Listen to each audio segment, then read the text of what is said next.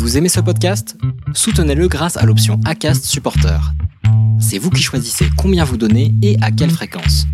Cliquez simplement sur le lien dans la description du podcast pour le soutenir dès à présent.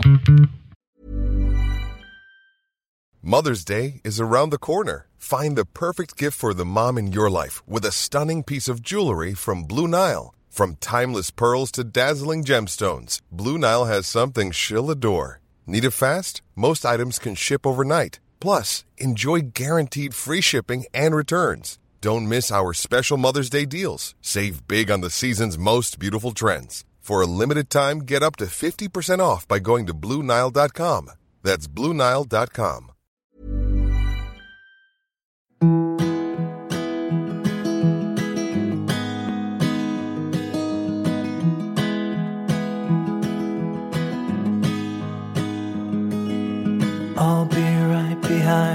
Josephine.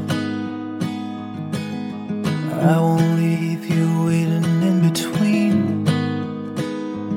And the cigarette you bummed from me is almost burning out. You suck it till your fingers burn and then throw it on the ground. Bienvenue sur le podcast Les enfants vont bien. Ici, vous entendrez parler de PMA à l'étranger, de GPA, de conception artisanale, d'adoption et de bien d'autres termes qui accompagnent les parcours de conception de nos familles. Vous entendrez aussi et surtout des familles homoparentales, monoparentales par choix ou de fait, adoptantes, nous raconter leur parcours extraordinaire au sens littéral du terme vers la parentalité. Parce qu'en France, le chemin est bien avancé mais n'est pas encore abouti, je vous propose d'écouter des témoignages de nos quotidiens qui vont vous rassurer sur le fait que nos enfants vont bien. Vous écoutez l'épisode numéro 7 de la saison 2 du podcast Les enfants vont bien. On ne veut pas se mentir, dès lors que l'on pense à concevoir un bébé, quel que soit notre couple, si un problème d'infertilité pointe le bout de son nez, généralement il ne s'invite pas seul. Dans nos couples, l'infertilité est mécanique, nous le savons, nous savons que nous devrons passer par une manipulation qui sera accompagnée de nombreux questionnements. Et de ce fait, la moitié du chemin est déjà faite. Par contre, ces parcours ne sont pas anodins dans nos vies de couple ou de famille, parce que quand ça ne marche pas comme on l'avait envisagé, nous sommes soumis aux doutes, aux interrogations, confrontés à l'échec et même à des considérations matérielles qui parfois vont jusqu'à solder nos espoirs de parentalité et mettre nos couples en péril. Je vous propose donc aujourd'hui d'évoquer une partie de ces questions qui seront amenées à se poser si vous êtes en début de parcours ou encore en réflexion avec une professionnelle. Natacha, psychologue spécialisée en périnatalité, accompagne au quotidien des couples qui sont poussés à trouver des réponses, à se réinventer dans leur parcours et leur désir de parentalité. Nous avons échangé autour du choix de la méthode qui s'offre à nous, du choix du donneur, de considérations éthiques et de l'évolution de la société, de la discrimination, des symptômes liés aux stimulations hormonales parce que savoir à quoi s'attendre aide à anticiper, de limites d'âge, des considérations financières qui guident aussi nos choix, et enfin de transmission des gènes. Cet épisode se veut positif. Chaque individu est différent, chaque vécu est personnel, et se faire accompagner psychologiquement dans ses parcours est ok. Il ne faut pas hésiter à s'entourer d'oreilles attentives et neutres pour se préserver au maximum. Je vous invite en suivant cet épisode à échanger si vous le souhaitez sur les difficultés que vous avez rencontrées, que nous n'aurions pas évoquées et qui pourraient faire l'objet d'un nouvel épisode. Je vous propose de réagir en commentaire sur Instagram sous la publication de cet épisode. D'ici là, je vous souhaite une bonne écoute. Bonsoir Natacha. Bonsoir. Déjà, je te remercie beaucoup de t'être rendue disponible, euh, surtout avec euh, tous les aléas du moment où moi-même je suis euh, pas très très fiable. Euh, je, je, voulais euh, déjà préciser à nos auditeurs qu'aujourd'hui, donc c'est un épisode euh, un peu spécial qu'on va traiter. On va se servir en fait de tes compétences professionnelles pour traiter des points qui, à mon sens, enfin sur plusieurs épisodes qui, à mon sens, sont essentiels dans nos parcours de PMA. Donc, je vais rappeler déjà à nos auditeurs donc que tu es psychologue en périnatalité enfin pardon, psychologue spécialiste en périnatalité, que tu as déjà été entendu sur le podcast euh, à titre personnel pour euh, raconter ton histoire. C'était l'épisode mm -hmm. numéro 18. Et aujourd'hui, je vais te demander de te présenter à titre euh, professionnel pour qu'on puisse développer ensuite les points sur lesquels on veut échanger. Bien sûr. Alors, euh, moi, donc, comme tu l'as dit, je suis psychologue en périnatalité et euh, en accompagnement parental. Et en gros, mon activité, mhm. c'est d'aider les parents pour gérer tout ce qui est autour bah, de la naissance, de la grossesse, de la conception de l'enfant, et ensuite après dans la gestion quotidienne avec avec les enfants. Donc par là, j'aide aussi et j'accompagne aussi des couples dans les parcours de PMA, dans les problèmes d'infertilité et dans toutes les difficultés qui peuvent apparaître bah, lors des parcours de PMA et dans le couple, lors des parcours notamment de PMA et d'infertilité. D'accord. Bon, mais c'est effectivement euh, ce, côté-là que je souhaite traiter avec toi. Euh, donc plutôt la partie avant, en tout cas pour le moment, euh, la partie avant conception et dans la conception. Donc tout ce qui va traiter des enjeux en fait de la PMA, les enjeux du choix de la conception aussi. On va commencer par là d'ailleurs. Est-ce qu'on peut faire un point déjà sur les, méthodes de conception, alors qu'on connaît quand même un peu tous, hein, mais sur les méthodes de conception euh, que tu rencontres et sur euh, les enjeux que toi tu, tu identifies? Oui, alors au niveau des, des, procédures et des parcours les plus fréquents, il y a euh, ce qu'on connaît en effet, comme tu dis, un peu tous, surtout quand on est un peu dans le milieu. Il y a tout ce qui est les inséminations. Alors il y a les inséminations avec donneur anonyme ou les, les inséminations avec donneur euh, connu. Il y a aussi les inséminations artisanales qui sont euh, illégales, considérées comme illégales, puisque le, le, la manipulation de gamètes est interdite euh, de manière artisanale euh, en, dans beaucoup de pays européens en tout cas. Il y a aussi tout ce qui est les fécondations in vitro, mhm. où là en fait on va ponctionner des ovocytes chez une des femmes, en tout cas une des femmes ou une femme en tout cas, pour ensuite euh, induire une fécondation dans donc in vitro, donc hors du corps, et réimplanter les embryons parfois chez la donneuse mhm. d'ovocytes, parfois chez une autre femme qui n'est pas la donneuse d'ovocytes. Euh, par exemple dans les cas de gestation pour autrui ou encore dans euh, les cas de FIV euh, repas où on va avoir une des mères qui donne l'ovocyte et l'autre qui porte l'enfant. Mhm. D'accord. Donc ça c'est les principaux, les principales. après il y a toutes les procédures de coparentalité euh, il y a la gestation pour autrui, ou qui fait beaucoup débat en France et qui est la seule manière pour les couples euh, homosexuels masculins euh, bah, de devenir parents, hein, mhm. par la force des choses. Et donc voilà. D'ailleurs, tu as eu des super épisodes avec un, un papa qui gère d'ailleurs maintenant un centre de fertilité aux États-Unis. Tout à fait, tout à fait. Et donc au niveau de, de ces diverses procédures, donc je pense que déjà, la plus grosse interrogation qu'on peut se poser, c'est déjà de choisir quelle va être notre méthode de conception. Euh, et, en, et en fait, même je vais te dire, je pense qu'encore plus en amont, la première difficulté, je pense, qui peut être rencontrée, c'est de gérer cette infertilité de fait. Oui, tout à fait.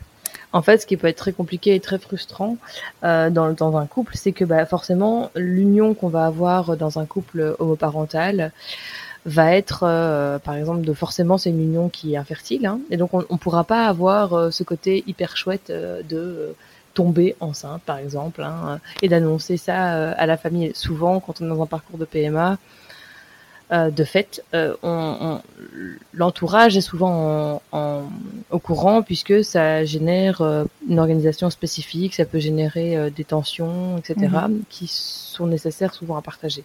Donc après, c'est pas le cas dans toutes les familles, hein, mais voilà. Donc en fait, forcément, euh, il y a l'infertilité, même dans les couples hétérosexuels. Hein, euh, l'infertilité est une grande tension puisque ça veut dire qu'on se sent incapable que on peut pas juste par notre corps et par euh, les actions habituelles et tout ce qu'on bah forcément tout ce qu'on sait, hein, un homme, une femme et un bébé. Quoi.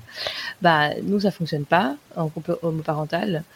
Et bah, chez les couples infertiles, c'est les mêmes enjeux en fait, c'est que les corps sont pas capables avec la différence c'est que dans les couples hétérosexuels, il y a vraiment bah, forcément l'attente que ça fonctionne et que alors que nous, en tant que couple homosexuel, on sait d'office que pour passer euh, à la parentalité, on va devoir passer par une PMA. Donc forcément, peut-être qu'on a peut-être forcément on a, on a, plus de facilité à y atteindre puisque c'est un chemin qui est euh, prédéfini pour nous. Oui, en tout cas, ce qui est sûr, c'est que clairement le bébé couette chez nous, c'est impossible. Donc en général, on, enfin le diagnostic, il est de fait. Donc on s'oriente plus facilement, euh, enfin on, s'oriente peut-être plus rapidement même qu'un couple hétérosexuel vers euh, vers de la PMA ou vers des solutions alternatives. Oui, tout à fait. Mhm.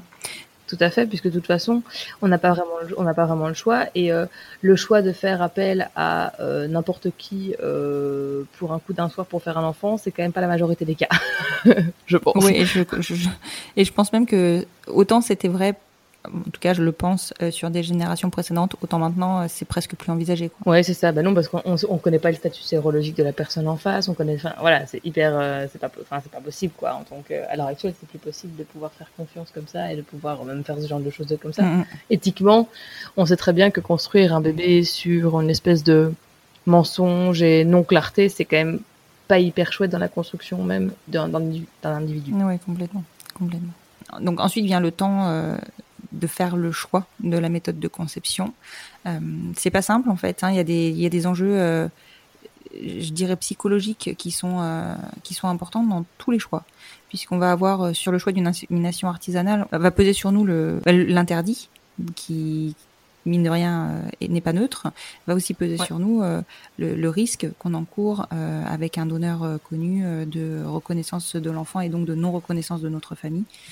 Euh, voilà, il y, a, il y, a plusieurs euh, problématiques, je pense, qui, qui se posent. Est-ce que tu, tu, peux nous en parler un petit peu? Oui, bien sûr. Alors, c'est vrai qu'en France, la grosse problématique à l'heure actuelle, c'est qu'il n'y a pas de reconnaissance, en effet, de, dans les couples homosexuels, hein, des parents et euh, surtout de la mère sociale, donc qui est pas celle qui n'a pas porté un, un -hmm. enfant. Et donc, ça veut dire que euh, pour trouver euh, une procédure, ça veut dire qu'il faut s'expatrier. Ça veut dire que, euh, comme vous l'avez, enfin, comme tout le monde l'a entendu dans les précédents épisodes, c'est qu'il y a bah, la Belgique, il y a les Pays-Bas, il y a le Portugal, enfin l'Espagne, tous les pays limitrophes en fait. permettent l'accès à, à, ces procédures, mais en France, donc on doit partir de là. Donc ça veut dire que déjà, on doit choisir un endroit qui nous permet de pouvoir s'y rendre régulièrement, parce qu'on peut pas ignorer que quand on fait une procédure de PMA, on doit faire des contrôles, etc. Mm -hmm. Et donc d'un côté, on doit pouvoir, au moment de l'insémination, pouvoir partir. C'est sûr que quand on habite euh, à Aix-en-Provence, c'est plus facile de partir en Espagne que de monter en Belgique ou aux Pays-Bas. Oui, clairement. Donc d'un point de vue pratique déjà, on peut pas choisir librement où on... parce que bah, la distance fait, fait des choses. Mm -hmm. Ensuite, pour le choix de la procédure en tant que telle, il y a les, tous les enjeux autour de déjà qui porte le bébé. Oui, tout à fait. Quel est le partenaire ou quelle est la partenaire qui porte euh, le, le, le, bébé, en fait. Euh, chez, dans certains couples, c'est de fait très facile. Il y en a euh, une qui veut apparemment pas du tout porter et l'autre qui en a envie. Donc voilà, le choix se fait. Il y en a où c'est l'une et puis l'autre. Euh, c'est vraiment quelque chose qui est euh, en fonction de l'âge aussi, souvent en fonction de l'âge. Souvent, ça va être la plus âgée qui va commencer. Euh, en tout cas, c'est pas rare. Et puis ensuite, tout ce qui est du choix de la procédure en tant que telle, c'est comme ça aussi que pour vraiment partager entre guillemets l'enfant et l'expérience de grossesse, la FIV repas, euh, je pense qu'il y a de plus en plus de succès Oui. pour partager en fait ce moment-là. C'est qu'il n'y en a pas une qui est moins mère que Mhm. l'autre, puisque euh, l'une a porté et euh, l'autre euh, a donné son ovocyte. Donc forcément, de Ouais, fait, il y a un lien spécifique avec cet enfant euh, aussi, parce qu'il n'y a pas de, il a pas de distinction Mhm. au niveau, même au niveau génétique presque. Donc euh, voilà. On a évoqué aussi lors d'un épisode, euh, l'épisode de- d'Ismaïla, euh, la problématique euh, du que, que peuvent rencontrer certains couples dans le cas de naissances multiples, euh, du fait de devoir faire le deuil d'être euh, mère biologique dans certains cas quand euh, bah, des multiples arrivent et que la famille est estimée comme étant au complet. Je pense que c'est une étape qui n'est pas simple non plus pour la deuxième maman qui aurait souhaité porter et qui finalement bah, doit faire ce deuil. Oui, alors en effet, c'est sûr que si on part du principe que la famille prédéfinie était celle d'une famille avec deux enfants, euh, et, et qu'en plus de ça, elles étaient encore un peu particulières dans le sens où elles avaient projeté une famille avec deux enfants métis. Oui, tout à fait. Et que finalement, il s'avère qu'elles ont eu, euh, malgré l'affirmation de la clinique d'avoir eu un donneur euh, noir, apparemment, Mhm.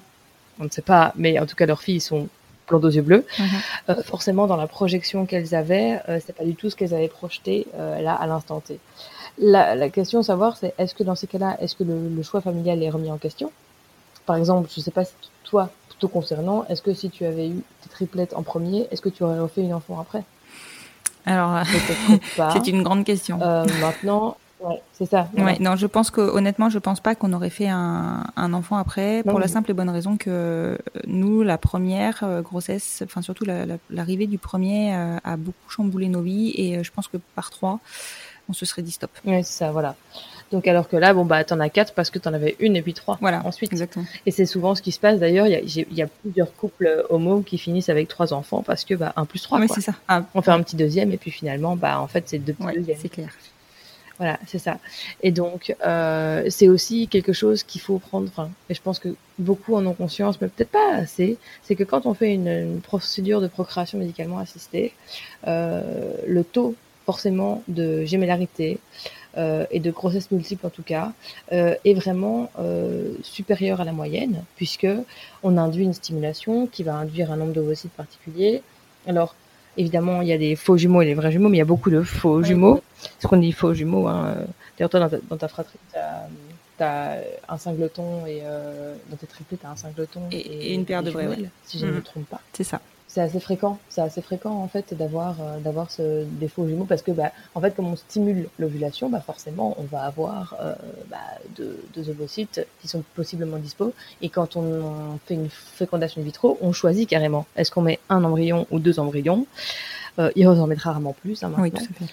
Euh, parce que bah forcément euh, on sait que a les deux qui prennent bah, ça fait une grossesse gémellaire Mhm. quoi donc c'est aussi une, une réalité c'est que euh, qui dit PMA dit probabilité de grossesse multiple plus importante et donc ça forcément ça si on n'y pense pas beaucoup et si on n'envisage pas est-ce que ça veut dire qu'on bloque la famille en l'état ou est-ce que ça veut dire qu'on laisse l'espace plus tard euh, à la possibilité d'une grossesse? Parce que je, je trouve hein, que c'est très difficile pour une femme de faire un deuil sur sa grossesse oui, je suis d'accord. pour une raison pratique de ah bah la, les places sont prises. Oui, je suis d'accord. Donc alors je ne sais pas ce qu'il en est de la famille euh, d'Ismaëla par exemple. Est-ce que finalement dans 5 10 ans, je sais pas moi, hein, elles vont avoir euh, un autre enfant que ce soit euh, que, et que ce sera elle qui portera Peut-être, peut-être pas, en fonction de comment est-ce qu'elle se sentira et comment est-ce que leurs vies vont évoluer à ce moment-là.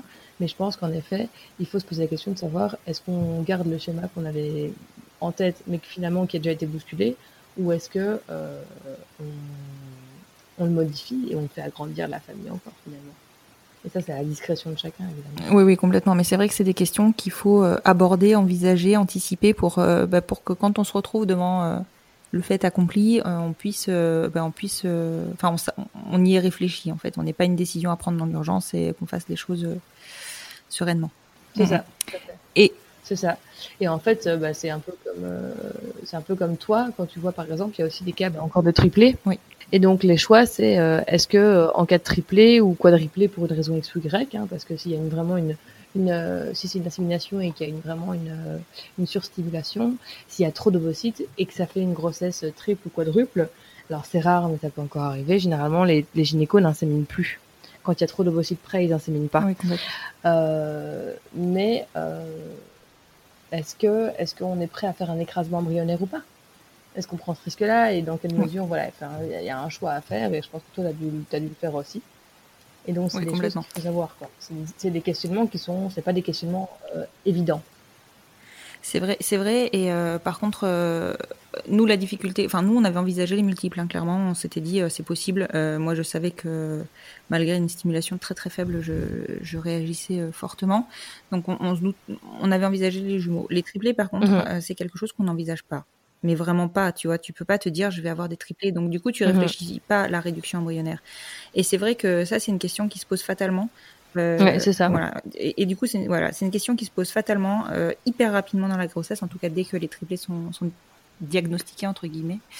Euh, et, et ça, c'est une vraie décision qui est très difficile. Enfin, nous, enfin moi, je l'ai vraiment mal vécu euh, parce qu'on est mis, euh, enfin en fait, on, on- passe d'une grossesse potentielle de, de un enfant à trois, puis on nous dit euh, quasiment instantanément qu'il faudra qu'il y en ait que deux parce que sinon ça, ça ne tiendra pas. Et donc on doit faire le deuil de cet enfant qu'on ne, qu'on ne connaissait pas euh, trois heures avant. Enfin, tu vois, c'est il y a plein de sentiments qui se mélangent et, euh, et euh, c'est vrai que si j'avais entendu parler Tout de tout ça peut-être en amont, euh, je me serais peut-être mieux préparée. Ouais, c'est ça. Voilà. C'est sûr que le fait de ne serait-ce que savoir que ça existe, que la réduction embryonnaire c'est quelque chose qui existe, Mhm. parce que c'est pas quelque chose qu'on, dont on parle beaucoup. Hein. Oui, non, c'est sûr. parce que les protocoles sont souvent assez bien gérés et qu'on on évite carrément de, d'inséminer quand il y a plus de plus de deux ovocytes, mais qui deux, dit deux ovocytes dit possibilité de tripler dans tous les cas, Bah, puisque euh, ou même de quadrupler, puisqu'on peut avoir un, un dédoublement. Ouais. C'est ça, voilà, on peut avoir un dédoublement euh, embryonnaire. Donc en fait, bah voilà, c'est mais c'est une, une, chose qui est compliquée à, à connaître, mais c'est une réalité et je pense que c'est intéressant de se pencher sur les différentes euh, les différents risques, comme la surstimulation. Oui. Quand on se lance dans une procédure de PMA, euh, et principalement dans une fécondation in vitro, même si ça arrive aussi en insémination, mais les, les doses en, en FIV sont vraiment très importantes pour justement avoir de la réserve, Mhm. et on peut créer des choses qui sont pas agréables. Donc c'est sûr que partir dans un parcours, un parcours de PMA, je trouve que le terme parcours est pas mal choisi dans le sens où c'est un vrai parcours fait de montagnes russes avec euh, des obstacles, avec euh, des choses agréables, chouettes et des choses pas agréables et pas chouettes à vivre euh, pour euh, pour les couples qui se lancent là-dedans. Et tant au niveau physique niveau euh, émotionnel. Oui, complètement. C'est vrai que le, le parcours de PMA, souvent, euh, ce qui incite, euh, ce qui incite nos auditeurs et, enfin, et des couples d'hommes et de femmes qui souhaitent, alors plutôt de femmes pour le coup, qui souhaitent procréer, euh, à, à ne pas s'orienter vers une PMA, c'est souvent tout le côté euh, médical, côté, le côté intrusif, le côté euh, gestion de la douleur, parce que mine de rien, avec, Ouais. c'est hyper médicalisé, et, les examens qui sont demandés ne sont vraiment pas agréables. Enfin, c'est quelque chose auquel il faut vraiment se préparer. Ouais, c'est ça. Psychologiquement, je pense qu'il faut se rendre compte que bah, l'image d'épinal de la maman qui se réveille avec des nausées, qui va vomir aux toilettes. alors oui, ça arrive hein, quand, euh, quand, quand, quand, quand on sait, mais tout, tout la préparation, c'est c'est pas de la surprise quoi. hein. Le jour où ça nous arrive, on est presque ravi que ça nous arrive parce qu'on sait très bien ce qui se passe et qu'on a fait l'insémination euh, 12 ou 14 jours avant Ah oui. quoi. Donc forcément, il n'y a pas de surprise, il n'y a pas de il n'y a pas cette joie incroyable, enfin si, il y a cette joie incroyable, mais il n'y a pas cette joie incroyable de surprise et de découverte. Mhm. C'est un truc qui est prévu, préparé, euh, euh, qui est euh, presque millimétré en fait, hein, qui est millimétré. Et alors, euh, quand on- pour les couples hétérosexuels, on va avoir euh, souvent dans sa première étape, ça va être les rapports programmés. Euh, et je trouve que sincèrement, en tant que couple homo, c'est quelque chose au moins qu'on sépare. Oui, c'est ça.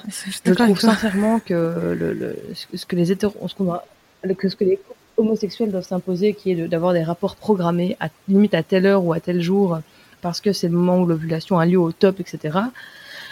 Ouh, je me dis pour la couple, en fait, c'est euh, euh, c'est pas évident, c'est vraiment pas évident, et ça euh, induit une espèce de euh, de rapport au corps qui est quand même vraiment euh, étrange en termes de de- d'exigence alors que bon bah quand on est euh, un couple homosexuel on sait forcément que c'est la c'est la médecine qui intervient en fait hein. Euh, sans médecin on n'est pas parent donc c'est la médecine qui intervient. Nous on est un peu bah, le le patient qui euh, qui peut la seule chose qu'on peut faire en tant que patient c'est de de prendre ça avec un peu de sourire et de de rigoler des situations ubuesques qu'on peut vivre.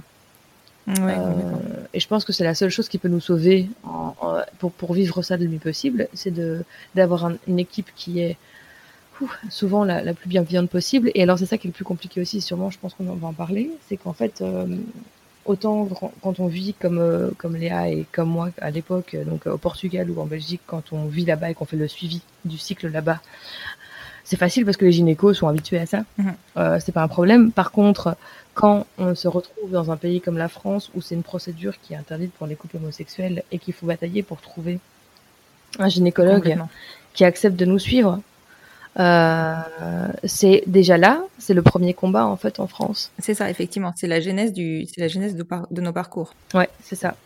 Et alors, euh, c'est vrai qu'on on on n'y pense pas as- assez souvent, mais quand on a un couple euh, avec un des, un des partenaires ou une des partenaires du couple qui est trans, Mhm. alors là, c'est encore plus compliqué parce que déjà, il y a une certaine transphobie qui existe en, qui existe en, en France, mais alors dans un parcours de PMA, les jugements euh, sont souvent, ils vont souvent bon train. Oui, c'est sûr. Et donc, bah, forcément, si, admettons, dans, dans les images qu'on voit passer là sur les réseaux sociaux et qui sont euh, impressionnantes, entre guillemets, parce que c'est inhabituel de voir euh, un homme trans porter et mettre euh, au monde un Mhm. enfant, euh, forcément, c'est souvent, les... il, y y a des réticences. On peut pas...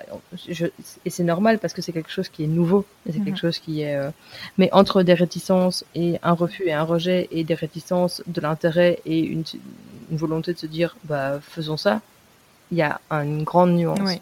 Et donc la difficulté de trouver un gynécologue qui fait un suivi correct, sans jugement, avec beaucoup de respect et beaucoup de douceur, parce que un suivi de cycle, autant être franc battant, c'est des échographies endovaginales, ce sont des prises de comprimés avec des variations d'humeur ou des injections avec des grosses variations d'humeur aussi.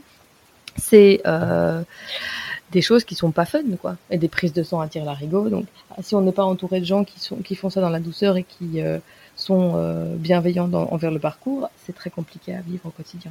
Parce que c'est du quotidien, en fait. C'est ça. Et c'est vrai qu'en France, euh, déjà que c'est compliqué pour nous, les couples de femmes, de nous faire accepter, reconnaître et ne, non juger.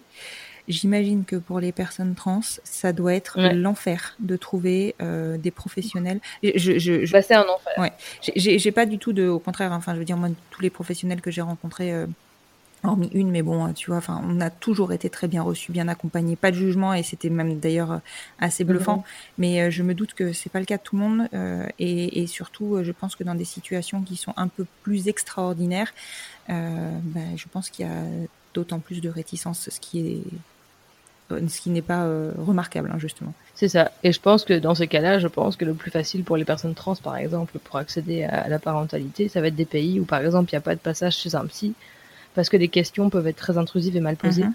Et même si c'est pas un jugement parfois, etc., je pense que ça peut être très compliqué aussi, euh, même si pourtant la réflexion serait intéressante hein, mhm.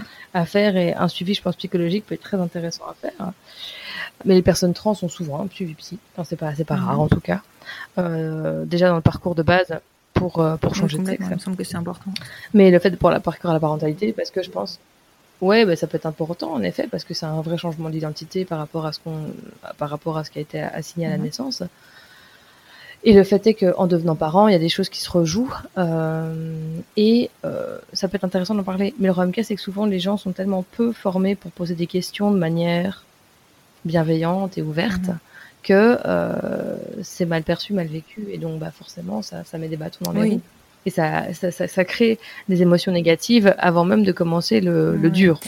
C'est vrai parce qu'en plus de ça, moi ce que je constate, c'est que même si on a des personnes en face de nous qui sont euh, dans la tolérance, dans l'acceptation, euh, souvent on va rencontrer des problèmes de vocabulaire parce mm. que ben, ces personnes-là sont pas euh, comme on peut dire, déconstruites euh, et, et sont, sont, malgré leur ouverture, euh, peuvent être maladroites. Alors, en plus de ça, la plupart du temps, c'est vraiment pas volontaire, mais c'est souvent qu'ils ne savent pas comment s'adresser. Euh, non, bien sûr, tout à fait, c'est ça, tout à fait. Mhm. C'est exactement ça, c'est un, un, manque de, de, de, sensibilisation par rapport à ça, parce que bah, comme c'est, comme je le dis encore, hein, c'est quelque chose qui est relativement euh, nouveau, c'est quelque chose qui, qui commence à, à, émerger. Autant dans les couples homosexuels, bah, oui, euh, en France, c'est encore un peu compliqué, mais dans les autres pays européens, c'est beaucoup plus facile. Mm. Et donc, bah, ils sont un peu habitués, ils sont un peu, euh, voilà. Mais c'est vrai qu'en France, c'est encore un petit peu, euh, voilà, un peu extraordinaire, quoi. Et donc, quand on a, mais je pense pas que ce soit si fréquent que ça, euh, si, si peu fréquent que ça, mm. pardon, d'avoir des, des, couples, je pense, qui vont chercher des, des gynécos pour un suivi en, en PMA. Parce qu'en tout cas, moi, dans les personnes, les pros que je connais, j'en ai quand même de plus en plus qui me disent que oui, ça arrive et qu'il n'y a pas de qu'il n'y a pas de souci par rapport à ça, quoi. Parce que elle considère que c'est injuste que la France n'ait pas ouvert euh, ça, et donc, bah, bien sûr qu'elle soutienne, quoi. Heureusement, heureusement, il y en a de plus en plus. Non, non, mais euh, c'est clair que je pense que, en tout cas, le, le, personnel médical et accompagnant autour de la naissance est de plus en plus ouvert. Il l'était déjà il y a dix ans, euh, quand, enfin, il y a huit ans, quand moi j'ai accouché de Juliette, et je pense que eux, ils avancent beaucoup plus vite que, que la loi, en fait. Hein. Mm-hmm. Donc ça c'est oui, bah, ça c'est évident parce qu'ils se rendent compte ils sont bah, ils sont ils sont bah oui ils sont ils sont près des patients donc ils voient bien la société évoluer et en fait la loi et je pense qu'on attend toujours de la loi qu'elle soit qu'elle anticipe les changements sociétaux mais en fait ça s'est jamais passé. La loi n'a jamais anticipé les changements. Elle entérine. Elle, la loi a soutenu. Elle entérine. Et a acté. Ouais.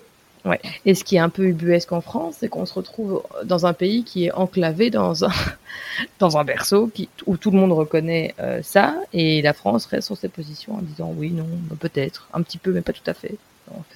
Euh, c'est complètement ça. Oui, mais euh, bientôt. Ouais.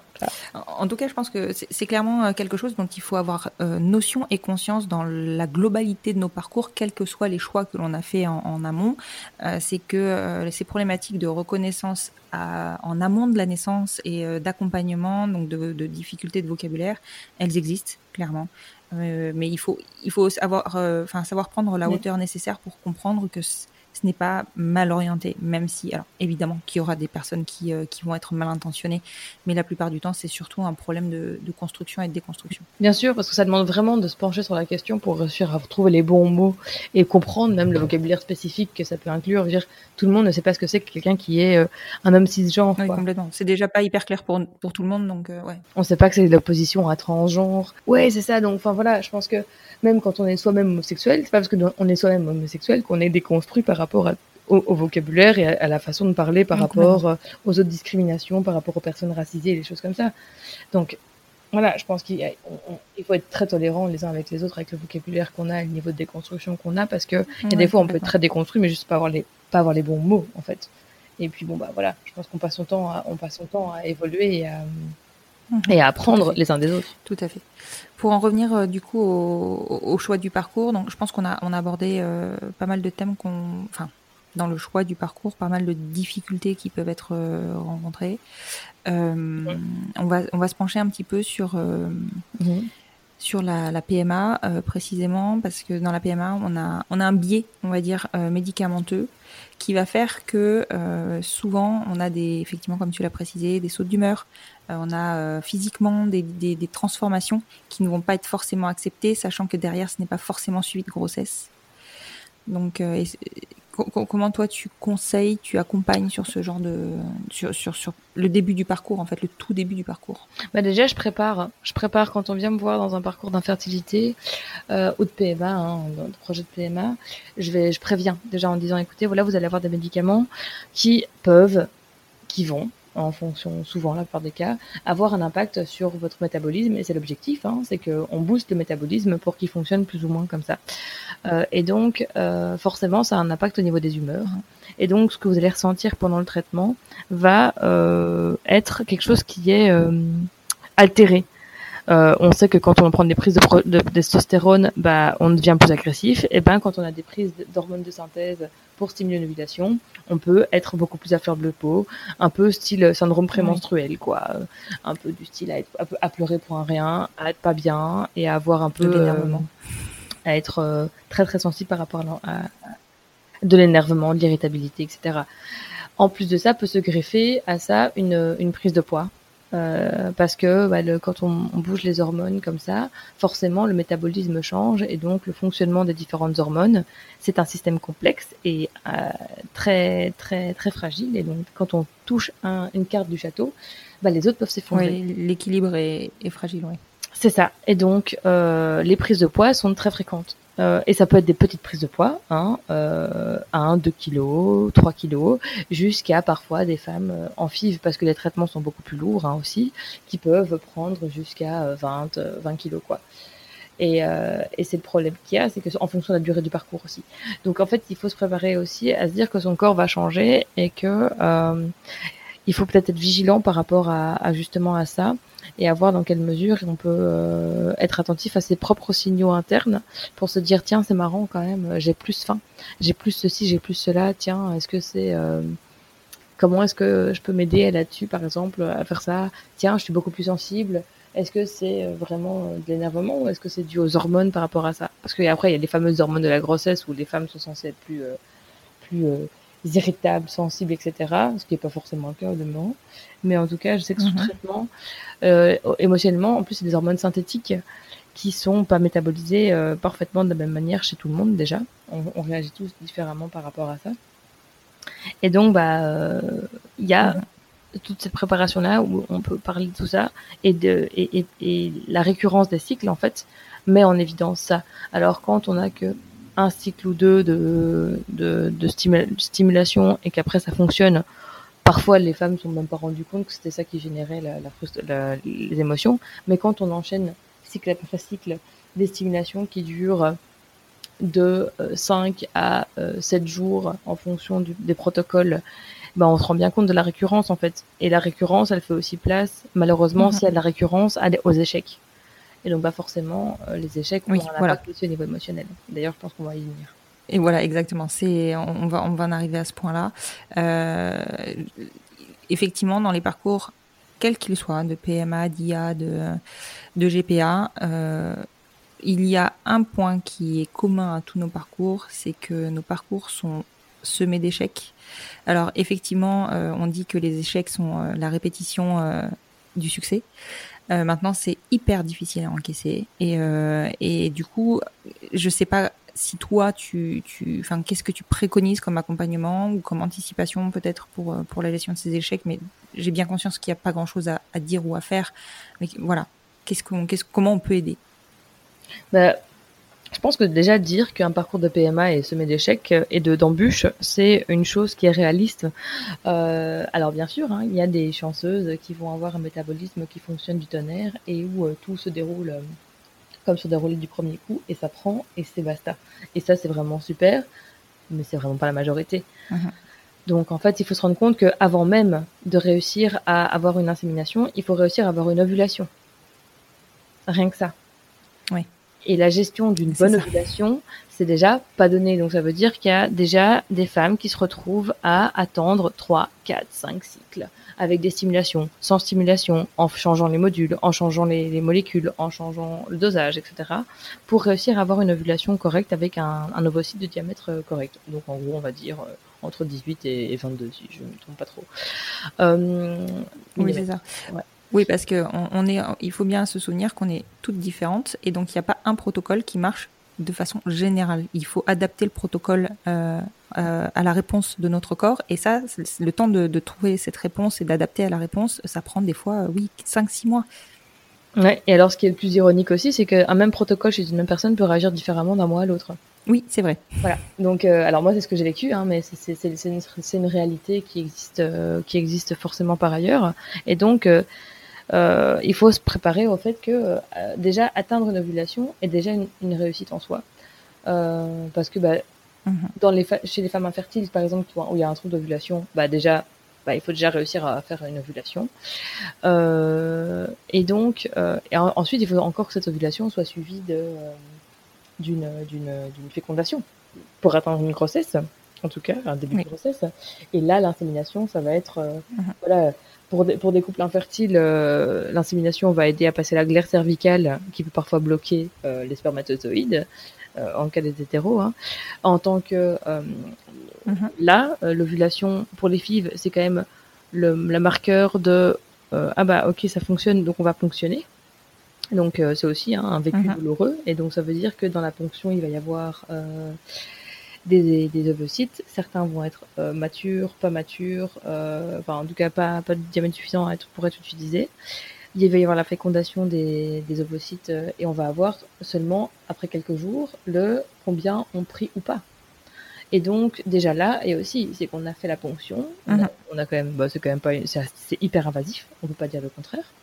Et donc déjà là aussi, on va se rendre compte qu'il va y avoir. Oui, c'est clair, c'est vraiment très invasif. Ouais, ouais. Et donc il fait, on va avoir le, le succès ou non d'avoir des, des, embryons qui sont implantables ou pas.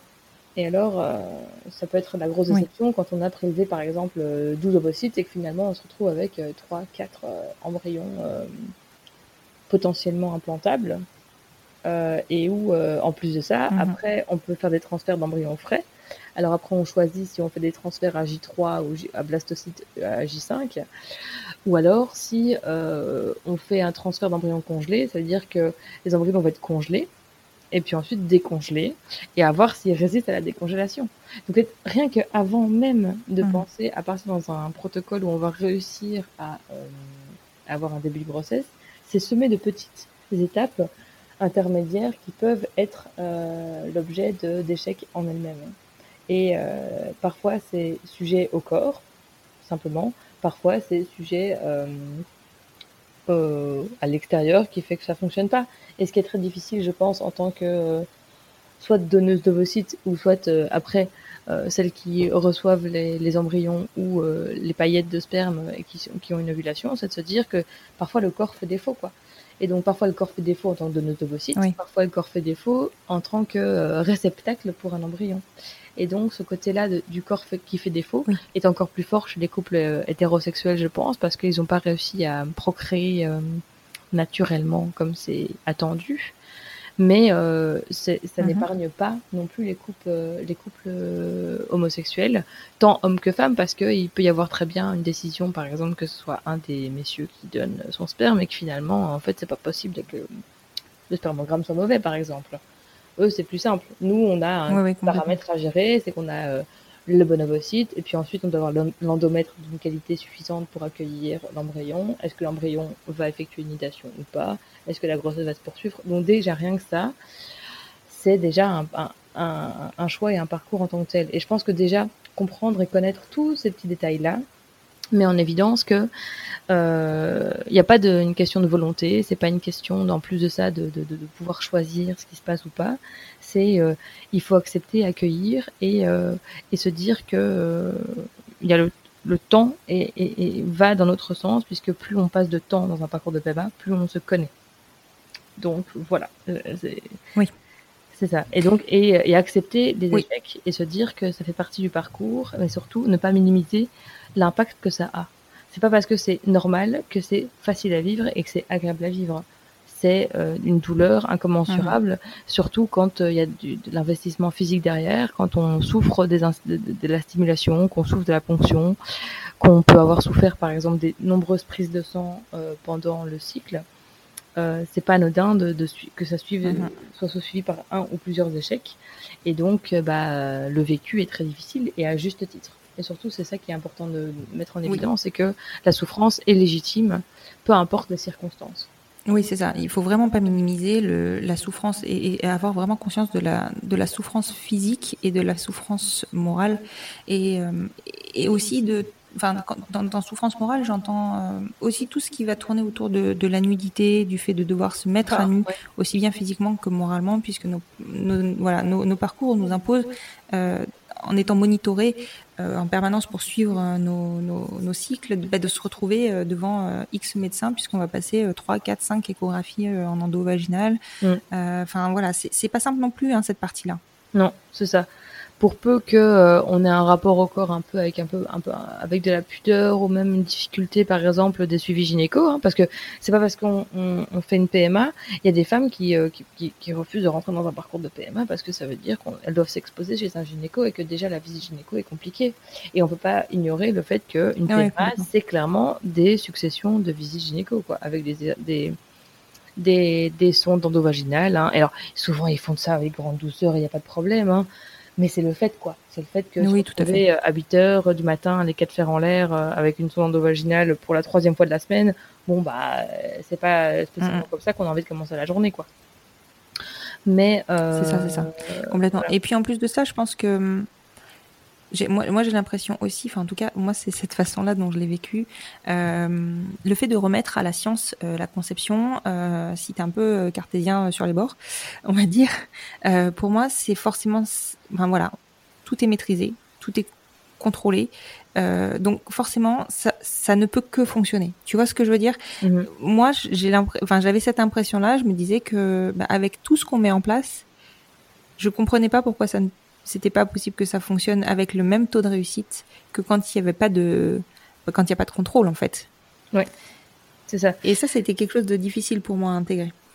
Ouais, c'est ça. Et c'est vrai que c'est très compliqué. Mais en fait, ce qu'on sait peu, ce qu'on sait peu, c'est qu'en fait, dans le cas d'une relation, euh, par exemple, quand je prends de base, hein, relation hétérosexuelle euh, avec euh, une ovulation qui se produit et un rapport sexuel qui se passe au bon moment, ce qui est déjà dans les couples pas le truc le plus fréquent. On calcule pas en fonction de son ovulation quand on s'envoie en l'air, hein, généralement, a priori.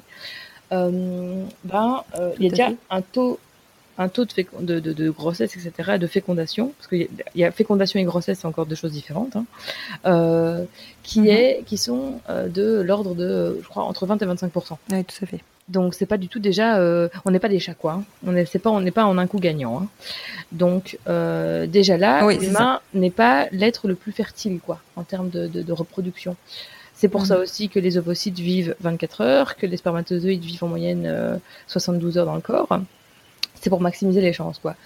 Et euh, le fait que nous on soit dans un, dans un parcours où on met en effet toutes les chances de notre côté, où on se dit qu'on va de toute façon avoir le protocole qui a stimulé, on insémine à, au moment T, à l'instant T, à l'instant truc, on a tendance à croire qu'en effet, bah, globalement, on fait quand même tout ce qu'il faut pour que ça fonctionne. Le fait est que même si on fait tout ce qu'il faut pour que ça fonctionne, on n'aura jamais la certitude que ça fonctionne puisque il y a mille paramètres que la science ne contrôle pas. et que les médecins ne, ne, ne Mhm. contrôlent pas parce qu'ils n'ont pas la possibilité de voir au niveau moléculaire et euh, exactement ce qui se passe au niveau de l'endomètre, au niveau hormonal, précisément parce que c'est des protocoles quand même qu'on suit des choses les plus faciles, etc. Mais c'est pas des protocoles, euh, par exemple, où selon les prises de sang qu'on a, on va avoir des, des comprimés, par exemple, qui vont avoir le dosage hyper précis qui pourrait peut-être aider à faire que. Donc voilà, donc c'est vrai que c'est quelque chose qui est assez particulier Mhm. c'est que l'humain n'est pas hyper fertile déjà de base. Hein. Alors il y a des femmes qui vont être très fertiles, c'est une chose, mais en soi, globalement, on n'est pas un individu hyper hyper fertile. On l'est, mais en regard, euh, en regard d'un cycle à la fois, c'est pas forcément le cas. Et donc, euh, et nous comme nous en tant que en Mhm. PMA, on pense un cycle à la fois. Ben logiquement, Oui. c'est quelque chose qui est euh, qui est très compliqué euh, à gérer puisque bah même si ça peut fonctionner un coup très bien, peut-être que la fois suivante ça fonctionnera pas. Lors d'une volonté de grossesse suivante, ça fonctionnera pas aussi facilement parce que parce que le, le parcours euh, n'est pas le corps ne réagit pas de la même manière parce que le métabolisme évolue, change et euh, peut varier à cause de stress, à cause de différentes choses euh, de la de la vie de tous les jours, de l'alimentation, De notre état d'esprit aussi. de l'état d'esprit aussi. Mais alors, par contre, je suis quand même un peu soucieuse par rapport à ça, c'est que j'aime pas trop quand on dit, mais c'est parce qu'on est, on est trop euh, stressé et trop songeuse qu'on n'arrive pas à tomber enceinte. Je suis un peu, j'ai- j'aime, Mhm. j'aime pas trop. Allez, alors oui, il peut y avoir hein, des blocages psy qui font qu'une grossesse se passe pas et se met pas en route. Ça existe, je n'en n'en Mhm. disconviens pas. Euh, mais l'écueil de ce truc-là, euh, que j'aime pas trop, c'est quand on va dire, par exemple, d'une femme, c'est que, ouais, mais arrête d'y penser, ça va venir, ça va venir. Faut, faut que tu penses moins. Alors, euh, oui, Ouais, moi j'aimerais bien vous voir dans un parcours de PMA, non, d'y je- penser. Hein. C'est clair. Non, non, je pensais plutôt, tu sais, à tout ce qui est équilibre acido-basique du corps Oui. que tu peux euh, induire euh, du fait d'une situation de stress ou ce genre de choses et qui vont avoir un, un- un impact clairement sur, euh, sur peut-être pas sur la fécondation, mais au moins sur, sur euh, la- la- l'accroche du, de la grossesse. Quoi. Ouais, la grosse de la grossesse ou la viabilité, la viabilité des spermatozoïdes dans le corps de la femme aussi. Euh, Aussi, complètement. C'est ça. Et, euh, et en fait, il y a aussi le, le... Alors là, dans le cas, on parle d'insémination, du coup, parce que tout à l'heure, j'ai quand même beaucoup fait référence à la FIV. Oui, Là, tout à là, on fait. parle d'insémination. Euh, qui doivent, eux, batailler un petit peu dans, le- dans, dans puisqu'ils sont en insémination. En, en insémination, les spermatozoïdes sont déposés au fond de l'utérus. Donc, ils doivent quand même aller jusqu'au, dans les trompes de Fallope jusqu'à trouver l'ovocyte. Euh, ce qui induit un travail de plus pour eux. Alors que dans la fécondation, Oui, tout à le fait. job est déjà fait. Euh, le, le fait aussi que, donc, euh, par rapport à ça, c'est, je préfère pré- prévenir par rapport à, ce côté, euh, c'est le côté psy qui euh, un- peut induire pas mal de choses. Il y a ça, mais c'est un peu dangereux parce qu'il y y a quand même toute cette vieille école de la vieille psychologie qui disait, bon, une femme sous pilule qui tombe enceinte, c'est qu'elle le voulait quand même un petit peu. Voilà, euh, contre lequel je me bats un peu parce que c'est un Oui, truc un non. petit peu. euh, ouais, voilà, c'est ça. Donc, euh, contre je me bats un petit peu parce que voilà, c'est un petit peu euh, facile, c'est des raccourcis faciles en termes de, de, de mise en place du psychisme dans une grossesse. C'est beaucoup plus complexe que ça, évidemment. Et dans le cas d'une PMA aussi. Dans le cas d'une PMA, et, c'est sûr qu'il peut y avoir des trucs qui bloquent, mais parce qu'il y a des couples aussi qui peuvent se dé- déchirer lors d'une PMA parce que c'est très dur et que le vécu de forcément le vécu des deux partenaires sera toujours différent, forcément. Parce qu'on dans le corps, Mhm. on le vit pas de la même manière et les exigences de chacun ne sont pas les mêmes et les attentes de l'un et de l'autre ou de l'une et de l'autre ne sont pas les mêmes. Oui, voilà. C'est un point que je voulais aborder euh, qui, pour moi, me semble essentiel. C'est que le parcours PMA, euh, il a un impact sur le couple. Alors, effectivement, on va dire que la grossesse et la naissance ont un impact, mais le truc, c'est que nous, nos parcours, ils sont tellement. euh, Enfin, quand, quand on arrive à tomber enceinte, on a déjà un background de euh, 18 mois, 24 mois. euh, pour- pour les plus chanceuses, de 3 mois. Et, et mine de rien, ça, ça impacte énormément le couple euh, et, et qui peut voler en éclats avant même d'atteindre une grossesse. C'est ça. Parce qu'en fait, euh, en effet, comme on est dans un schéma où on va euh, déjà choisir de faire un enfant, super. On choisit Mhm. de faire un enfant, on choisit la, la, la- le, le protocole, on choisit euh, le- la manière.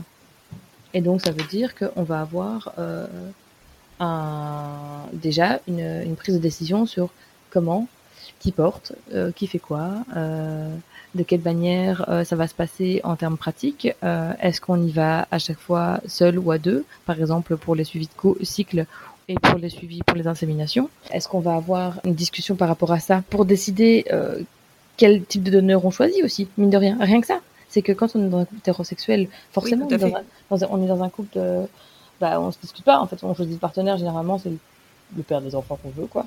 Nous, on est dans un couple de, nous, idéalement, on, on, adorait pouvoir partager les gènes. On adorait pouvoir partager nos gènes et, mais le fait est que c'est pas le cas. Donc, mhm. on doit choisir les caractéristiques du donneur. Euh, en, donneur anonyme ou en non anonyme, déjà, rien que ça, il peut y avoir des, des, mhm. des conflits par rapport à ça, des conflits par rapport au trait, phénotype, euh, par, ouais, ça a des divergences d'opinion par rapport à ça. Pareil par rapport au phénotype du donneur. Est-ce qu'on le prend euh, blond aux yeux bleus? Est-ce qu'on le prend euh, euh, petit aux yeux bruns? Voilà, ça peut être des choses qui paraissent très, allez, petites et presque, presque stupides, mais en fait, ça, il y a, y a, tout un bagage derrière chacun. Il y a des, des parfois des, des, grosses raisons qui font que, par mhm. exemple, on voudrait bien, bah là, dans, par exemple, dans le cas d'Ismaël, hein, l'objectif c'est d'avoir un donneur black pour avoir des enfants métis parce que il y avait une maman blanche et maman black. Donc, dans un couple mixte, les enfants sont métis. Voilà, c'est ce qu'on projette, etc. Voilà, c'est ce qu'on projette et donc c'est de quelle manière est-ce que les projections qu'on fait nous-mêmes, est-ce que c'est celles les mêmes que, le partenaire ou la partenaire? Donc déjà rien que ça, ça crée beaucoup de discussions. Mhm. Et puis pour en effet euh, pour la difficulté de se rendre disponible aussi, c'est dans quelle mesure est-ce que rien que l'investissement dans le parcours va être partagé et comment est-ce que l'investissement ou le non-investissement dans le parcours va être vécu par l'un des deux ou par les deux. Euh, mhm. C'est ça qui peut être compliqué aussi, c'est de se dire qu'il y en a certaines qui vont être toujours à faire tout ensemble et d'autres qui vont être euh, à, euh, à faire tout toute seule. Et alors, dans quelle mesure, dans ces cas-là, oui, tout à fait.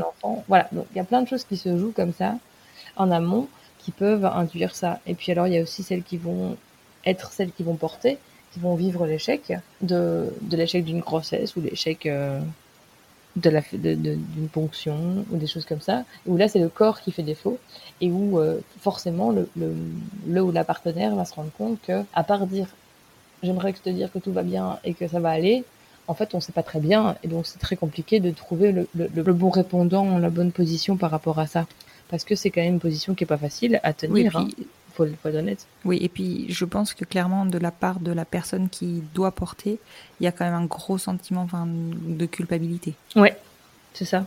Parce que ça coûte de l'argent, parce que ça coûte du temps, ça coûte de l'investissement, bah, et que forcément, euh, quand le corps, on a l'impression que notre corps fait défaut alors qu'on met tout en place pour pour que ça fonctionne, ben on a l'impression que peut-être que est-ce que c'est parce que j'ai fait ceci, est-ce que c'est parce que j'ai fait cela, ah, peut-être que j'aurais pas dû bouger comme ceci ou comme cela. Enfin voilà, on peut se mettre en, en martel en tête pour mhm. plein de trucs en fait, et euh, si euh, on n'est pas entouré de quelqu'un d'hyper bienveillant et d'hyper ouvert en disant écoute euh, voilà on fait ce qu'il faut mais c'est pas coup gagnant à chaque fois bah forcément ça peut mettre des conflits aussi.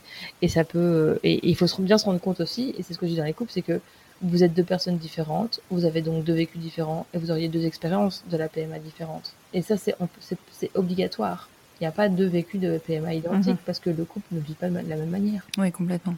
Après, je pense qu'il y, y, y, a un autre point qui peut euh, aussi euh, être euh, délicat. Euh, on en a parlé un petit peu au départ, c'est le choix de la personne qui porte.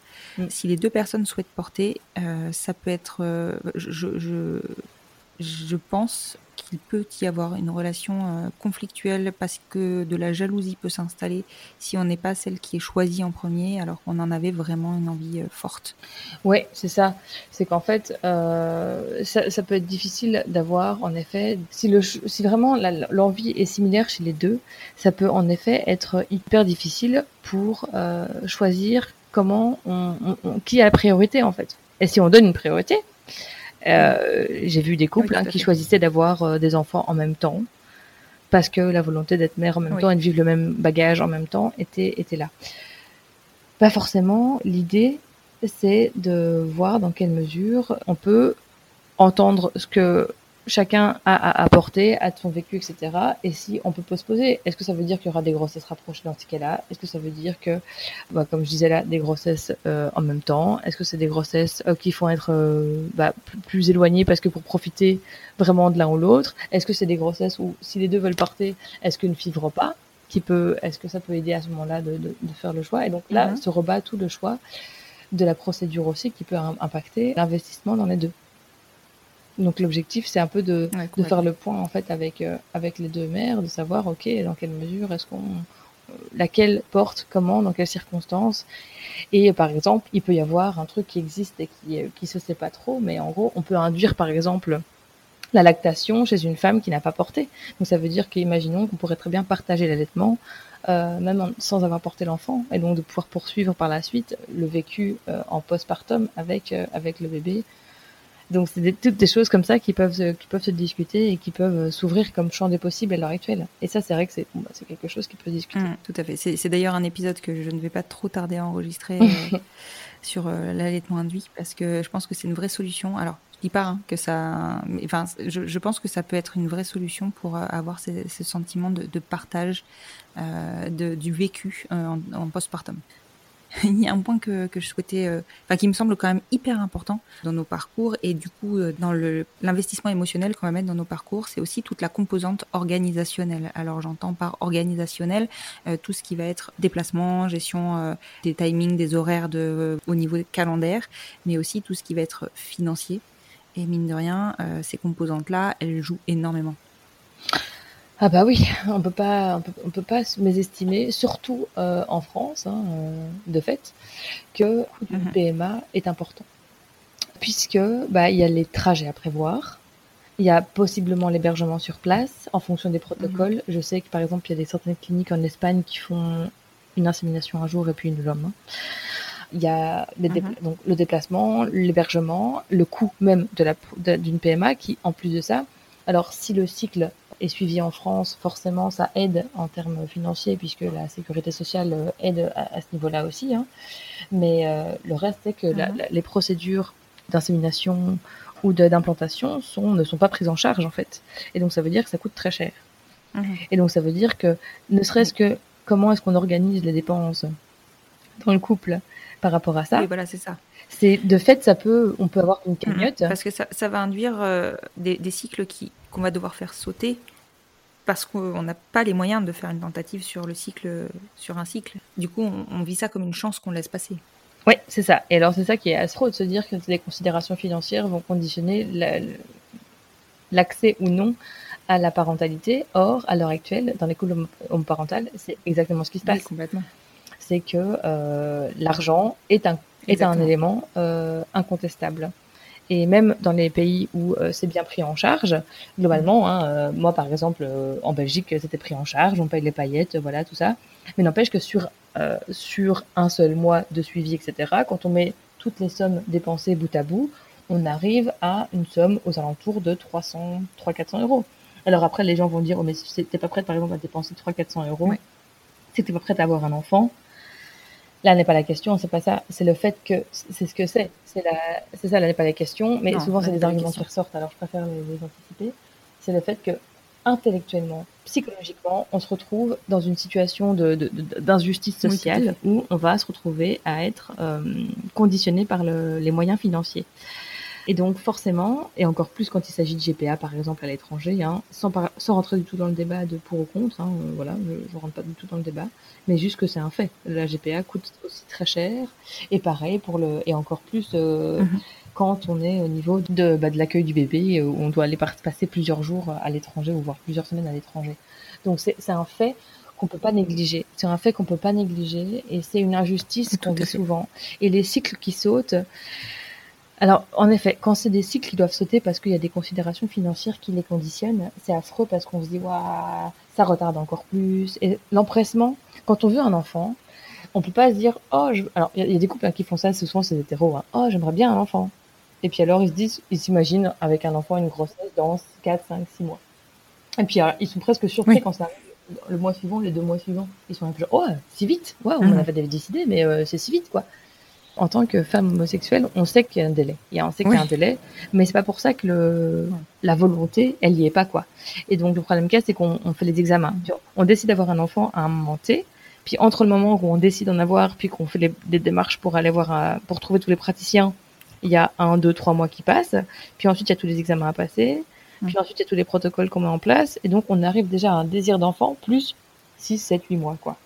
Et donc, chaque échec se dit, se vit encore plus comme euh, les chances qui passent. Et alors, Ouais, d'autant plus si on a un âge un peu plus avancé, dans le sens où, d'un point de vue des terminologies gynécologiques, à partir du moment où on a passé 35 ans, on est déjà trop âgé ou presque, ça retarde d'autant. Et c'est un vrai, c'est un vrai enjeu. C'est un vrai enjeu.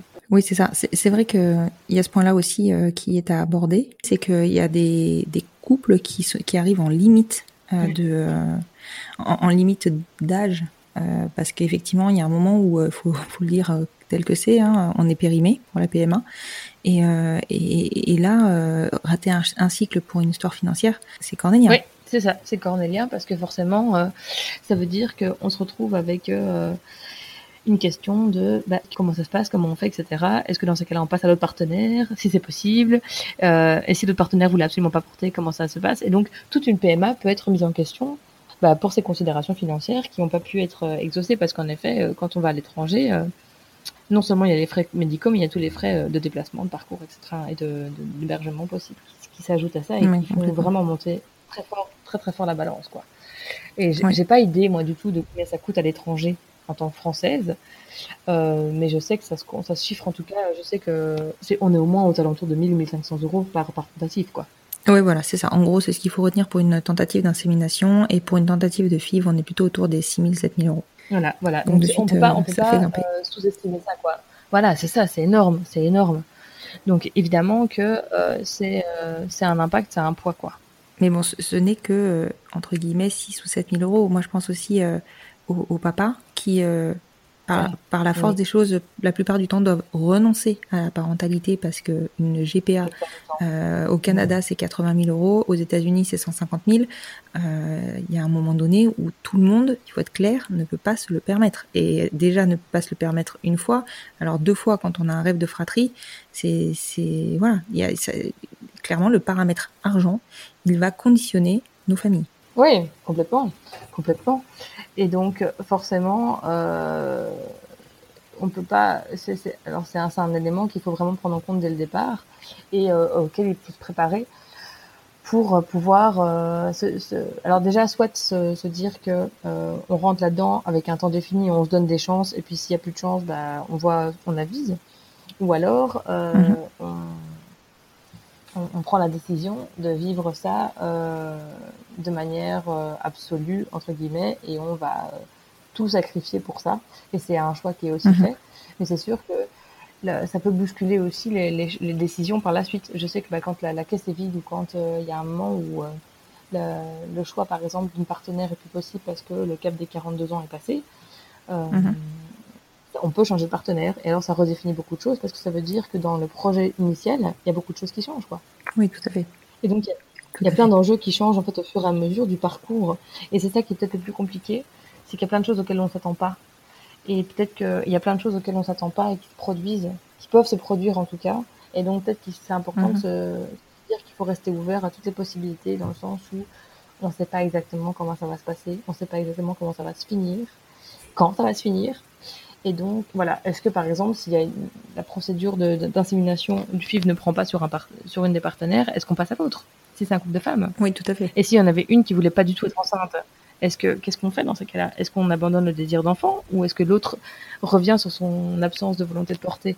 Et tout ça, c'est des enjeux qui sont qui sont très très très importants puisque mine de rien aussi la passation des gènes est quelque chose aussi qui peut être un enjeu. Oui, complètement. Alors c'est ça qui et ce qui peut être aussi c'est très ambivalent dans le sens où dans un couple homosexuel, on sait très bien qu'il n'y a qu'un seul des partenaires euh, ou qu'une seule des partenaires qui pourra passer ses gènes à un enfant donné. Mhm. Mais alors, s'il y en a une qui était OK pour pas passer ses gènes et que l'autre voulait absolument, euh, en sachant que la mère sociale aurait toute la place quand même, dans quelle mesure est-ce que soit peut-on de, on peut devenir une mère sociale et laisser l'autre avoir les gènes de l'enfant, entre guillemets. Mhm. Donc c'est très particulier. Il y a un vrai enjeu autour aussi du, du partage des, des gènes avec l'enfant, euh, l'enfant à naître.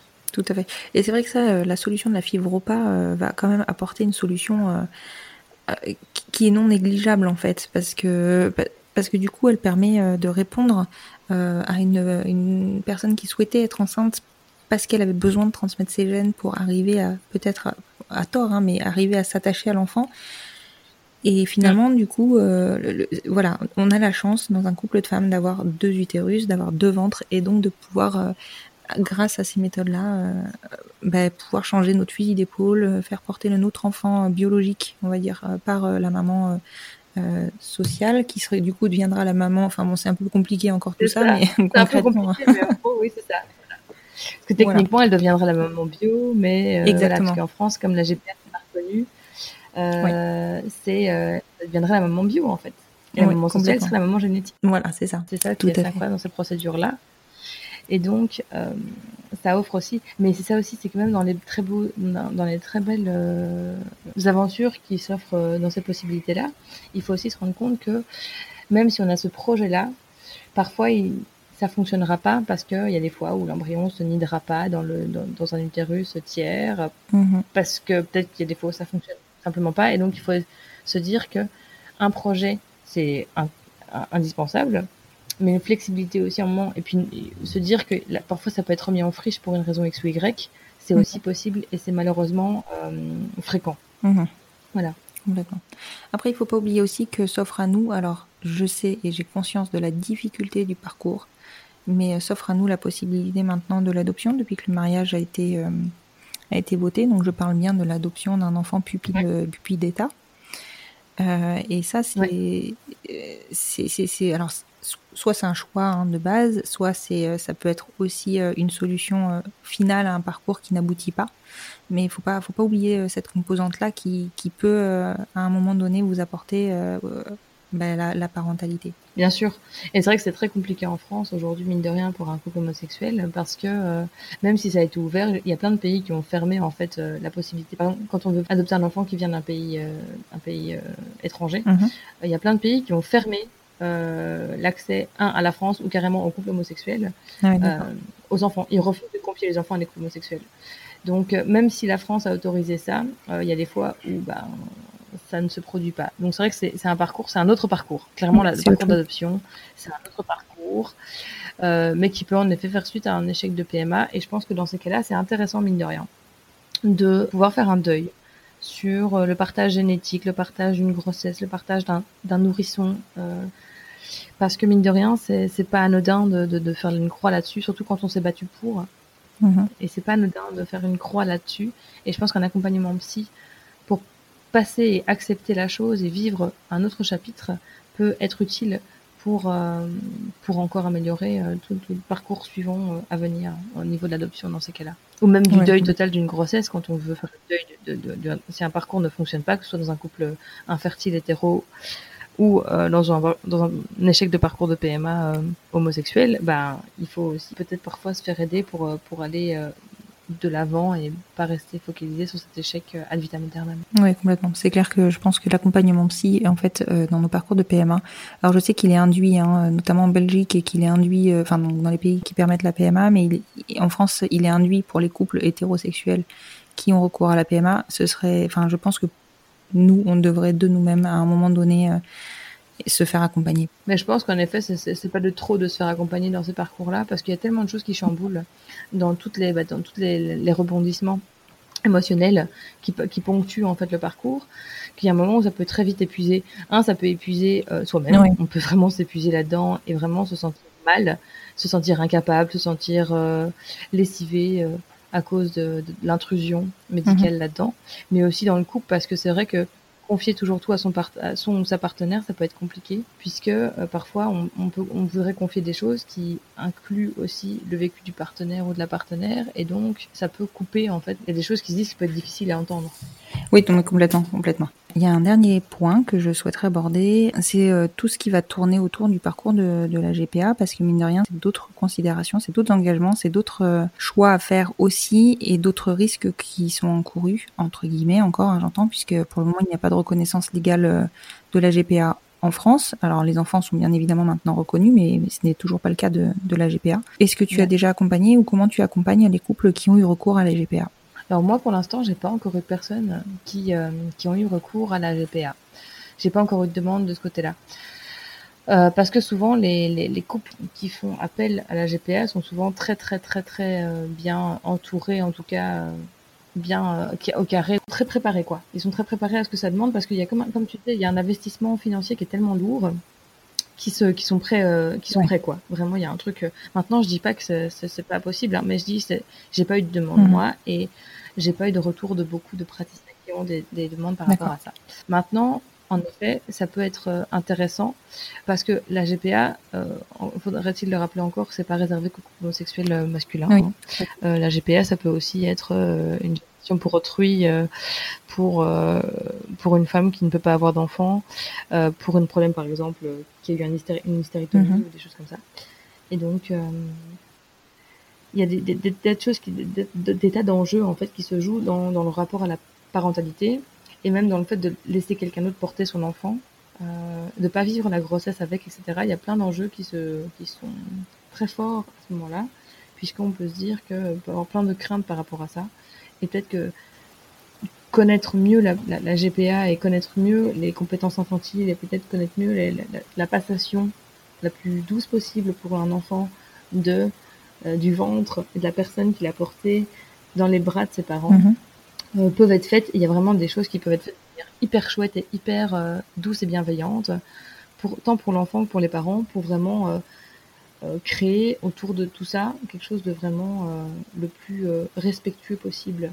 Et évidemment, je sors là-dedans tous les parcours de GPA qui sont des usines à enfants où il s'agit de la, quasiment de la mhm. traite d'êtres humains. Malheureusement, ça existe, c'est ce qui noircit oui, de la GPA. C'est des, c'est des choses qui existent dans le monde. Euh, évidemment, c'est pas ce qu'on promeut dans les, dans les discussions que nous avons, toi et moi, mhm. à l'heure actuelle. Complètement. On promeut des GPA qui sont faites par des femmes euh, qui le décident euh, sans avoir un, un, un, un, besoin financier le plus souvent. Hein. C'est vraiment une volonté de, de, de, faire et de participer à, au plaisir, même s'il y a un engagement financier, parce que louer son corps n'est pas anodin, on peut pas le nier non plus. Il y a des risques qui sont des risques certains à mhm. une grossesse. Donc voilà, il y a des engagements financiers, mais le fait est que euh, globalement, évidemment, ce qu'on veut, c'est quelque chose qui soit respectueux. Et il peut y avoir des transitions qui sont très belles, par exemple, où le bébé va quand même profiter euh, d'une tête d'accueil, même si c'est pas le plus fréquent, mais bon, mhm. ça peut arriver, d'un bébé qui va bénéficier tout le temps, par exemple, un premier mois entier sur le sol, son sol de naissance, où il va bénéficier du lait maternel que la, la mère porteuse tire pour lui envoyer, ce qui lui permet quand même d'avoir pendant le premier mois un bon background en termes euh, mhm. immunologiques, ce qui est vraiment super aussi. Et si les parents, les parents connaissent toutes les pratiques de parentage proximal et donc tout ce qui est euh, portage, euh, cododo, pratique du pot à pot, etc. Ça peut vraiment aider aussi le bébé à, faire une transition beaucoup plus douce dans un monde où il perd, mine de rien, tous les repères qu'il avait pendant sa, enfin, grossesse. Il n'y a pas de continuum en fait. Il n'y a pas de continuum et de recréer une forme de continuum peut quand même améliorer le, tant le vécu de l'enfant que le, sentiment de compétence parentale et ensuite la mise en route d'une parentalité mhm. en fait. Mhm.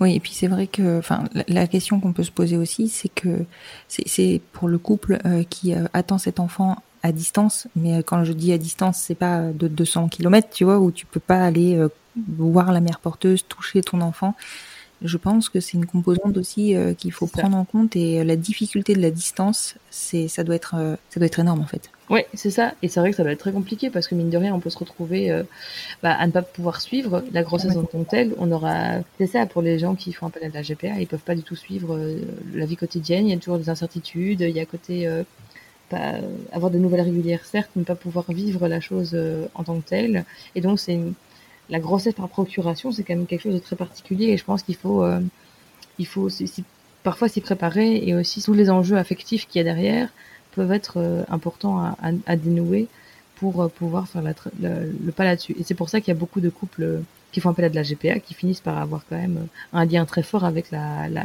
la, oui, c'est ce que je voulais dire. C'est fréquent que, qu'ils conservent le lien. Ouais, c'est ça, parce que bah, mine de rien, c'est, c'est devenu une personne bah, hyper importante dans leur parentalité, et à juste titre. Bah, complètement. Complètement. C'est la personne qui leur a permis de donner la vie. C'est ça, voilà. Mm, mm. Est-ce que tu penses qu'on a traité tout ce qu'on souhaitait traiter? Alors, écoute, il y a tellement de choses à traiter autour de la périnatalité, autour de la mm, parentalité comme ça, au niveau euh, PMA et parcours en tout cas. Je suis sûre qu'il y aura peut-être des questions qui vont émerger euh, de la part de tes mm-hmm. auditeurs et auditrices. Ce serait super d'ailleurs qu'on puisse faire d'autres sujets. Mais il y a d'autres sujets qu'on pense traiter déjà. En tout cas, par rapport à, ce qu'on voulait traiter en termes de parcours, je pense qu'on a fait un, peut-être pas le tout, mais en tout cas, on a, parlé de pas mal de choses. Euh, Mhm. Ce que j'aimerais rappeler, c'est vraiment ne, ne pas hésiter à se faire accompagner, parce que euh, un, c'est pas encore une fois, c'est pas que des fous qui se font accompagner. hein. On peut se faire accompagner euh, par un psy pour euh, pour régler un peu euh, que ce soit des problèmes de couple dans la PMA, pour euh, savoir comment est-ce qu'on va vivre une PMA avec un enfant qu'on a issu d'un don, pas de donneur, etc. On peut discuter avec un psy justement de l'impact d'un donneur, anonyme ou non anonyme. Ça, pourrait être carrément le sujet quasiment presque d'un épisode entier. Donc je pense Mhm. qu'on peut- il y a vraiment des tas de bonnes raisons qui font qu'on peut aller voir un psy pour en discuter. Alors évidemment des psys qui sont euh, un peu éveillés là-dessus et qui sont ouverts à la question. hein. Euh, je, ne sais pas, mais il y en a. Euh, il y en a beaucoup Mhm. heureusement. Mais en gros, voilà, c'est pour aborder tous ces sujets-là parce que ça peut avoir vraiment un, un grand nombre de questions, à un grand nombre de questions qui peuvent émerger et peut-être qu'avoir un, un- une aide au niveau de tiens, mais quelles sont les questions peut-être qui, vont émerger ensuite et qui euh, peut-être que je, auxquelles je n'avais pas pensé. Quels sont les obstacles auxquels je vais être confrontée et auxquels j'aurais pas pensé forcément. Voir des psys qui sont spécialisés là-dedans peuvent aussi, peuvent aussi aider à préparer un peu euh, tout le parcours et tous les, toutes les, embûches possibles du parcours, entre guillemets, sans euh, être dans le catastrophisme et se dire préparer au pire, mais en gros, préparer à l'incertitude et au, à un certain lâcher-prise. Parce que euh, Ouais. si on se sent coupable et, et, et responsable de tout, euh, forcément, c'est très compliqué au quotidien. Exactement.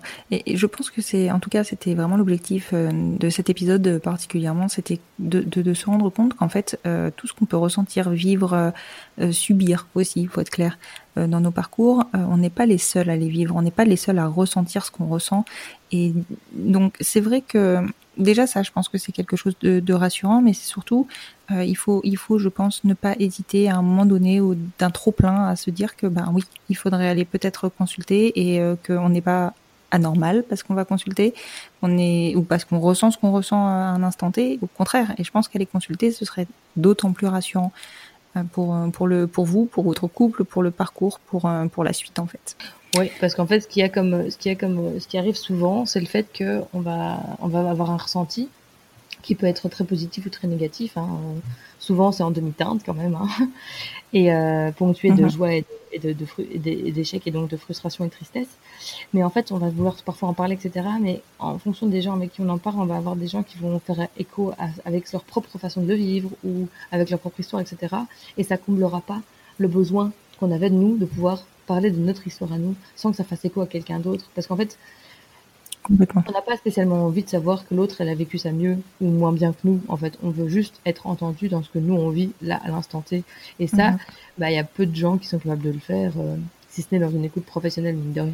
Oui, c'est sûr, c'est sûr. En tout cas, je te, remercie beaucoup, Natacha. Comme tu l'as souligné, effectivement, on abordera d'autres sujets, euh, donc peut-être plus en amont de la, non, plus en aval, pardon, de la naissance, euh, toutes les deux, euh, des sujets qui, tourneront, je pense, jusqu'à peut-être l'adolescence de nos enfants, dans, dans nos futurs épisodes. Ce qui est clair, c'est que, enfin, je pense que sur cet épisode-là, comme on l'a dit aussi, euh, on n'a pas tout abordé. C'était plus une discussion où on a abordé des thèmes qui nous paraissaient euh, essentiels. Maintenant, euh, je pense que je vais mettre rapidement en place un, des épisodes de, de questions-réponses euh, avec les professionnels sur lesquels, avec lesquels je suis intervenue pour qu'on puisse répondre aux questions plus spécifiques. Ah, ce serait super, ouais. Ouais, ouais c'est l'idée. En tout cas, je te, je te remercie vraiment beaucoup, Natacha. Euh, Je pense que c'était très clair et l'échange était vraiment très enrichissant. bah écoute, merci à toi, Constance, de pouvoir mettre ça en œuvre, de faire connaître tout ça. Je t'en prie. À bientôt, Natacha. À très bientôt, Constance. Bonne soirée. Bonne soirée.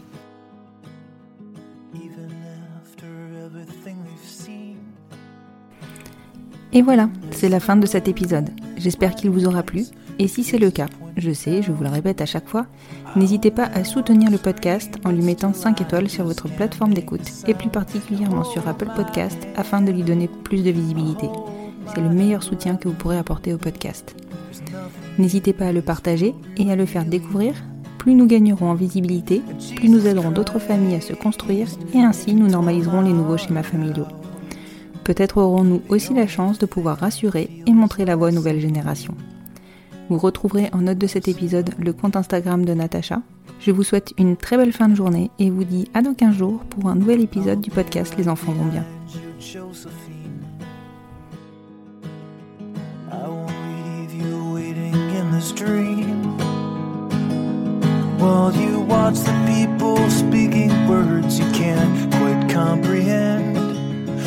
Me if pinch you, but my fingers wouldn't.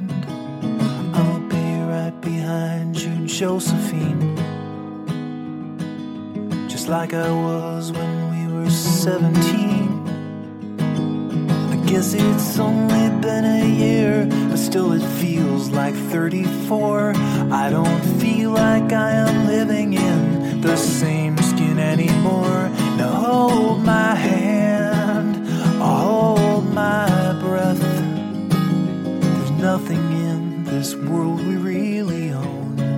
And Jesus Christ, if you tore my heart out, the only thing I'd feel is less alone.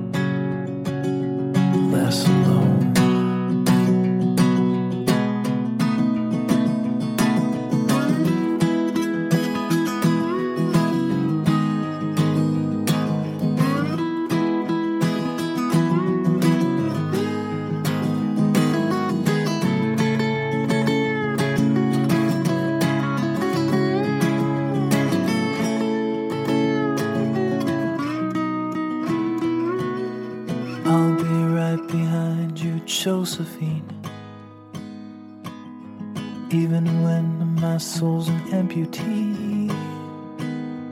And my bleeding heart is sinking in the lake inside my chest. So I grab what I can cling to and I leave behind the rest. Now hold my hand, I'll hold my breath.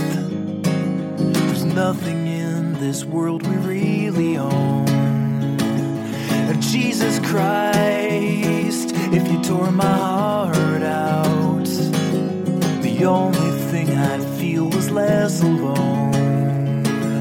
Now hold my hand and take my breath and leave behind the things you'll never own. And Jesus Christ,